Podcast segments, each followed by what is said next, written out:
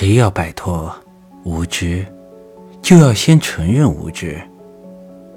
经义是一切哲学的根本，探索是进一步的基础。无知则是死胡同。骄傲的人宁愿做满口胡言和谎言的领袖，也不愿做真理学校的弟子。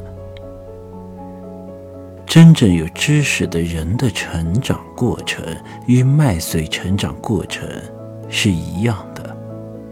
麦穗空的时候，麦子长得很快，麦穗骄傲地高高昂起头，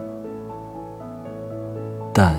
当麦穗成熟饱满时，它们开始谦虚地垂下麦芒。我们知道的知识，跟我们的无知相比，竟是沧海一粟。